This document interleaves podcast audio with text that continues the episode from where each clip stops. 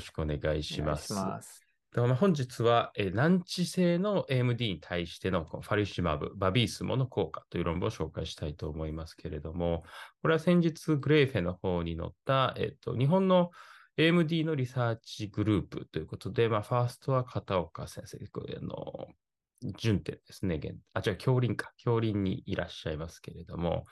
えっと、まあ、ファリスバブ、まあ、出て1年ぐらい、バビースも出て1年ぐらい経つと思うんですけれども、まあ、あの、臨床的にその効果がどのようなものかということを調べるということで、まあ、難治性の AMD、まあ、この難治性っていうのは、まあ、他の薬を使っていたけれども、あの、不腫が残っているような症例に対して、ファリシマブにスイッチをして、それがどうだ、その効果が、まあ、良くなるのかと。まあ、あのこれいうのって結構、A、アイリアとかの時にも、まあ、結構調べられて、それまで使っていた薬から切り替えた際に、まあ、効果がどうなのかということが、まあ、調べられていましたけれども、まあ、それの、えっと、ファリスマブ版という感じになります。で今回は、まあ、130人、あ130がんのあの目が登録されているんですけれども、まあ、そのうち、これ後ろ向きの研究なんで、まあ、その中で40%ぐらいの人っていうのが、その切り替えた後も半年間、まあ、ファリスバブを使っていたと。ただ、その残りの6割の人は、まあ、他の薬に変わったと。つまりスイッチバックしたという感じになると思い、なっていたそうです。で、半年後もあの使っていた症例というものは、まあ、スイッチして1ヶ月の時には、網膜孔が、とか、えっと、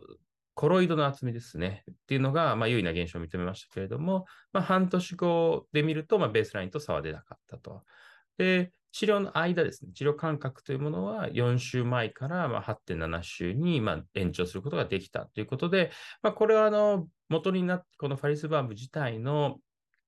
あのトライアル、クリニカルトライアルの結果とま同様で、延長効果というのがまあ今後の薬のま特徴だというふうに思いますので、まあ、その結果はきちんと達成することができたと。まあ、あと、あの大きなあの眼内炎症のようなものというものはまあなかったということになります。で、どういう患者さんがターゲットとなっていたかということなんですけれども、あの、まあ、ちょっと情報量少ないんですけれども、この年齢はだいたい77歳ぐらいで、まあ、男男女比で言うと、男性が2対1、男女性と男性が 1, 2対1ぐらい、えっと、男性の方が多くて2、2, 2倍ぐらい男性がいたと。で、トータルで結構あの過去に打たれた注射回数っていうのは多くて、平均値で43回ぐらい。ただ3回以上の人がインクルードされてるので、3から134と。結構まあこのばらつきは多かったみたいです。で、グループ1というのは6ヶ月間このファリスバブを継続できた分で、グループ2というのはあのファリスバーブから元のグループにスイッチバックしたということになりますけれども、まあ、その中でま見ると、まあ、年齢性別にはまあ全然差はないんですけれども、あの以前に打った注射の回数というのはスイッチバックしたグループの方が多かったということで、まあ、有意統計的な有意差はないんですけれども、まあ、グループ2は47回に対して、まあ、ずっと続けられたグループ1は38回だったと。過去の注射回数が、まあ、少なかったということになります。でまあ、治療の、まあ、このプロトコールというものがこう記載はされているんですが、今回後ろ向きなので、まあ、ここら辺が、まあ、あのどれぐらい厳密だったのかなというところですが、まあ、あの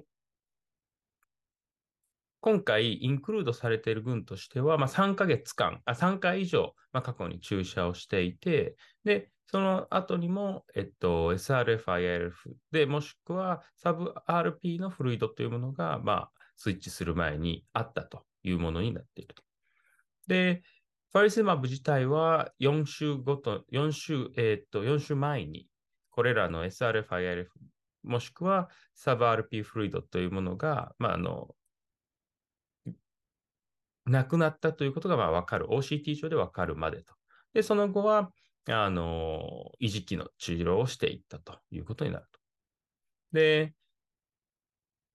もし、あの、効果が弱いということになっていた場合は、まあ、あの、もともとの、えっと、別の治療に切り替えるんですけれども、まあ、その時は、まあ、大体の症例が ID やもしくはブロリシズマブにスイッチされていたというような、あの、パターンになっていると。で、実際ですね、あのスイッチした1ヶ月後の浮腫の状態を見てみると、これベースラインで、まあ、浮腫がなかったものが、だいたい13がんで、まあ、10%ぐらいあったと。で、残りの9割はまあ浮腫があったという状況なんですけれども、1ヶ月後もまあ浮腫がないというもの自体はまあ11%、15がんなので、まあ、あの、劇的にこの浮腫がなくなるというわけじゃなかった。ただ、リデュースっていうような、まあ、グループにカテゴライズされているものが、まあ、25%ぐらいいて、まあ、変わで残りのアンチェンジが36%、そして悪くなったというのが26%。まあ、半数強の症例は、まあ、変わらないかちょっと悪くなっていたと。なので、あの別の薬を使っていたところから治療、あのスイッチ、ファリスバブに変えたと言っても、まあ、劇的に浮腫が変わったというのはあまりなくて、まあ、6割ぐらいはそのままか、ま、ちょっと悪くなっていたと。で、ただこれをあの継続できたグループとやめたグループで見てみると、継続できたグループではあのフルイドがないっていうのが、まあ、多くて、逆にフルイドが残っていたというような、悪くなっていたというような人っていうのは、あのファリスバーブをずっと使わずに、他の薬にまスイッチバックしてしまっていた症例がま多かったの。あの、復習が残っていた人は、元の薬に変えたというようなのが多かったというふうに、まあ、これ後ろ向きなんで、あの、プロトコル的にやってるわけじゃないので、まあ、あの、おそらくそうだったんだろうという推測しかできないですけれども、パリスバンをやめたグループっていうのは、7割が、浮腫があまり変わらなかった、もしくは悪くなっていたというふうにカテゴライズされていたと。一方で、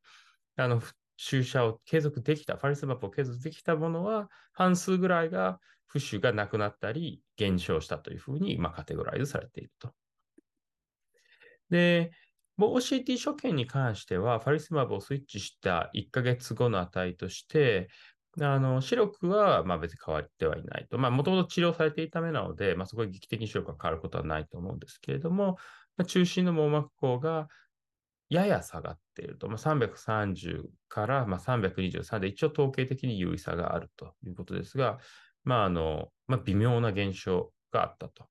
で、コロイドの厚みに関しては、まあ、少し下がってるんですけど、全然統計的には有意差はない。で、PD の高さに関しても、まあ、差はなかったということになります。で、グループ1とグループ2に関して、まあ、それぞれ分けてみていった場合でも、まあ、あの、視力に関しては、ベースラインからファイナルまで全然差はなかったというところで、で、網膜の厚みに関しては、グループ1、あの治療継続した群に関しては、ベースラインからワンマンスでまあ結構よく下がっている。まあ、先ほどあの網膜内の浮腫やあの網膜の浮腫に関して減少もしくはあの亡くなっていたという人があった多かったというふうに言いましたけれども、まあ、厚みとしても320ベースラインの厚みがあったのに対して、1ヶ月後では300マイクロメーターぐらいで、他優位差があった。ただ、あの、ファイナルでは、これちょっとどういう理由かわかんないですけれども、あの、厚み自体は302マイクロメーターぐらいで維持されてるんですが、まあ、統計的には優位差がなかったそうです。で、もう中心下のコロイドの厚みはちょっと薄くなって、で、169マイクロメーターが161マイクロメーターに下がっていて、で、それが最終受信時では164マイクロメーターで、まあ、有意差はなかったというふうになっていると。PD ハイトも同様で、あの、ベースラインから1ヶ月後ではスイッチしたときにはまあ薄くなって、で、それが、あの、やや、あの、ファイナルでは消えているというような結果になっている。で、まあ、それぞれのあの SRF、IRF、サブ RP のフルイドのえ状況に関して、まあ、ベースライン1ヶ月後、6ヶ月後っていうふうに見てみると、あのー、SRF に関してベースラインから1ヶ月で、まあ60%ぐらい、62%ベースラインに認めていた人が、まあ、49%ぐらいに1ヶ月で下がって、半年後では56%になっていたと。で、IRF に関しては、もともとあった人が17%くらいだったのが、1ヶ月で22%。で、6ヶ月後で20%。で、サブ RP フルイドというものは、あの60%からこう徐々に下がっていって、まあ、最終時には52%ぐらいだったというような結果になっています。で、まあ、代表症例でそのどんなものなのかっていうと、サブ RP フルイドというのは、この、あの、シーラス PD のことというふうにまあ思いますけれども、こういうのがあったところが、徐々になくなっていっているというようなこと。まあ、ただ、ここら辺の判定も、まあ、主観的なところあるかと思うので、こう最終でもちょっとここにギャップがあるようにも見えますけれども、まあ、そういったあの値も見ていると。で、まあ、これ、まだあの1年しか発売して経っていないので、まだデータ量少ないんですけれども、これはあのアメリカからも似たような報告が出てまして、で、こちらもあの別の薬からファリスマブにスイッチした AMD の患者さんの、まあ、データに関する論文なんですけれども、こちらも190が、まあ、同じぐらいですね、対象となっていて、で、大体、まあ、切り替える前に34回ぐらい抗 VGF 薬を半年以上、平均で半年以上は打たれていたと。で、あのー、違う、平均で半年じゃない、ごめんなさい。えっと、180週だから、えー、180週って10年ぐらいか。あいや、180週、えー、180週だから、これ、50で1年。50週だから3年ぐらいですね。3年,、うん、3年ぐらい。で、その後、えっと、大体平均で7回ぐらいのファリスマブ注射を受けて、で、こっちがまあ大体半年以上ぐらい見たっていうようなあの結果のデータで、で、まあ、これに関しても、あの大最後の受診時に24%ぐらいは何も認めなくて、で、不死を認めない症例がまあ20%、25%ぐらいいたということで、で、まあ、間隔に関しては、平均投与間隔がファリスバーブに変えた分で7.6週に延長して、でラリミザーブやアフリベリセプトより伸びたと。なので、まあ、治験の結果からもまあ言えることだとは思うんですけれども、こうファリスバーブという薬自体の特性として、すごくあの浮腫がなくなるというよりかは、あの治療間隔の延長がま期待できると。ただ、それは言ってみれば、まあ、ある程度の期間、長い期間、浮腫がない時期があるということが言えるので、まあ、浮腫を抑える力としては、そういうあの抵抗性があったような症例がなくなるというよりかは、まあ、期間が延長するということは、あのこの今回の論文も、まあ、別のアメリカからの論文も、まあ、同じような感情データになっているというふうに思います。でまとめますと、あのファリスマブスイッチ症例のうち、大体4割ぐらいは、まあ、浮腫が減ることで、まあ、継続できていたんだろうというふうに、まあ、この後ろ向きのデータからまあ読めたと。で、スイッチした直後にあの CRT やあのコロイドの厚みというものが減少したけれども、まあ、半年後優位性はなくなっていて、あのファリスマブ継続使用した症例では延長、治療間隔の延長がま見られたと。で、ま今回、その、まあ、どんな AMD かっていうことが、まあ、全然データがなかったので、まあ、タイプ1なのか、タイプ2なのか、タイプ3なのか、もしくは PCV があるようなのかっていうようなことのあのデータも含めて見ていくと、どういった症例にはより効きやすいのかとかっていうことがもりと分かっていくんじゃないかなというふうに思います。まあ、あのなので、まあ、データ数が今後どんどん増えていくと思いますので、まあ、それによってよりいい使い方、抗 VGF が種類増えてきてますので、まあ、どういうふうに使うのかっていうのは今後の課題かと思いますから、まあ、それが分かってくればいいんじゃないかなというふうに思いました。はい、以上になります。はい、ありがとうございます。これは先生の印象とも大体一緒な感じ？AMD では僕はほとんど使ってないですね。ああ、そうなんやね。なるほど。これ、うん、コストってどれぐらい違うんやったっけ？日本だと、うん、うん、どれぐらいだろう。保険で1万円ぐらいかかるぐらいな感じですかね。うん。多分。うん、うん、うん。なるほどね。うん。まあ、だから今回はとりあえずこうやってざっくり見てみて、どうでしたかっていう感じの話。そうですね。うん。で、まあ、一応最初の、まあ、予想通り、まあ、延長することはできたと。そうですね。治療間隔を伸ばすことはできたから、まあ、そういう意味では、まあ、あのまあ、メーカーが言ってるような、まあ、効果っていうか、まあ、もともと承認された効果は、ちゃんと日本でも確認できたっていう感じであって、うん、今後だから、これじゃあ逆に聞き、聞きやすいっていうか、そういうのもあったりするの？えっと、その例えば病気によってって、そういうのはやっぱり全然ないの、やっぱ。いや、まあまあ、わかんないですよね。その、まあ、引く人もいるとは思うんで、その、ここの、えっと、no fluid が、まあ、増えては、うん。グループ1では増えてるかなうんというとこうん、ろで、うん。まあ、これが、あの、どういう人なんかとかいうのはちょっとわからない。まあ、まだそのデータ一切ないので、うんそれ、がまあ何なのかっていうのはありますけれども、うん。まあ、聞きやす人によって、あの、アメリカだと、まあ前の PAT survey の結果でも70%ぐらいの人が、こう、すごく好意的な、あのうん、効果があるっていう感じでしん。出しているので、なので、やっぱり聞く人には聞くっていう感じだと思うんですよね。うんうんで、それがまあどういう人かっていうのが、まあ今後、あの、出てきたら、より使いやすいなっていうふうには思います。なるほどね。はい。この、体制化の話ってあるんやったっけ？この、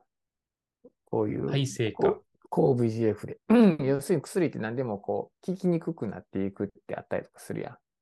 ああ、そういう話って、体制っていうのはないと思うんですよ、ね。レスポンスがだんだん悪くなるっていう感じでね。そういうのって、そういうのってなんか議論されたりとかあったりとか、あーするんかなとか。例えばそういう感体制覚っ、ていうのは、体制っていうのは、うんその、いわゆる、まあ、レスポンスが悪いっていう意味での体制なんやけどね。うんいや、レスポンスが悪くなるっていうことはあんまりないと思うんですけどね。ないっていう。その、あの大体は、まあ、だんだんと治療間隔が伸びる。最初から効かない人か、うんうんあの、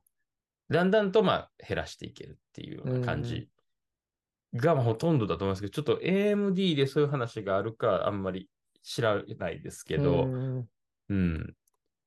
なるほどね。はい。いや、例えばそういうこう注射感覚が、そういうのが開くっていうことが、なんか例えばそういうことに、まあ、プラスに働くっていうかね。うん、まあ、まあ、なんでも、ね、グラの転換とかでもそうやし、まあ、ね、前ガムの抗菌薬とかと違うし、あれやけど、そう、薬ってまあ何でもそういうのって、あまあ一つのね、要因としてあったりする、考えられることなんで、うんまあそういうのってあったりするんかなとか思ってね。それはまあ別にその薬そのものだけじゃなくて、病態っていうものも当然関係しているから、うんあのね、そういうのはもちろん細胞がダメージ受けて、はいね、何回も浮腫があったりなかったりとかする状態を繰り返すと、当然細胞をロスしてて、うんまあそれが結局遷延化につながったりするっていうこともあるけど、薬そのものもっていうのはあったりするんかなとかっていうのが、まあ純粋うなん疑問としてね。はい。いや、そうですね。ね。まあ、それはあんまりない。と思うんですけどうんうんはい。なるほどね。まあ、今後、これで半年、まあ、1年今、生で、生データっていうか、現状としてはあるから、まあ、これは半年のデータやけどっていうことやね。そうですね。もっと長いのがまあ気になるところですね。うんだから、ね。ただまあ、ここで、やっぱり、あの、いや、これを見ててやっぱ思ったのが、そのうん。アイリスレジストリーっていううん。アメリカの、あの、デンカルデータの吸い上げうん。がめちゃくちゃ強いなと思って、うん。それだからもう自動的に、その、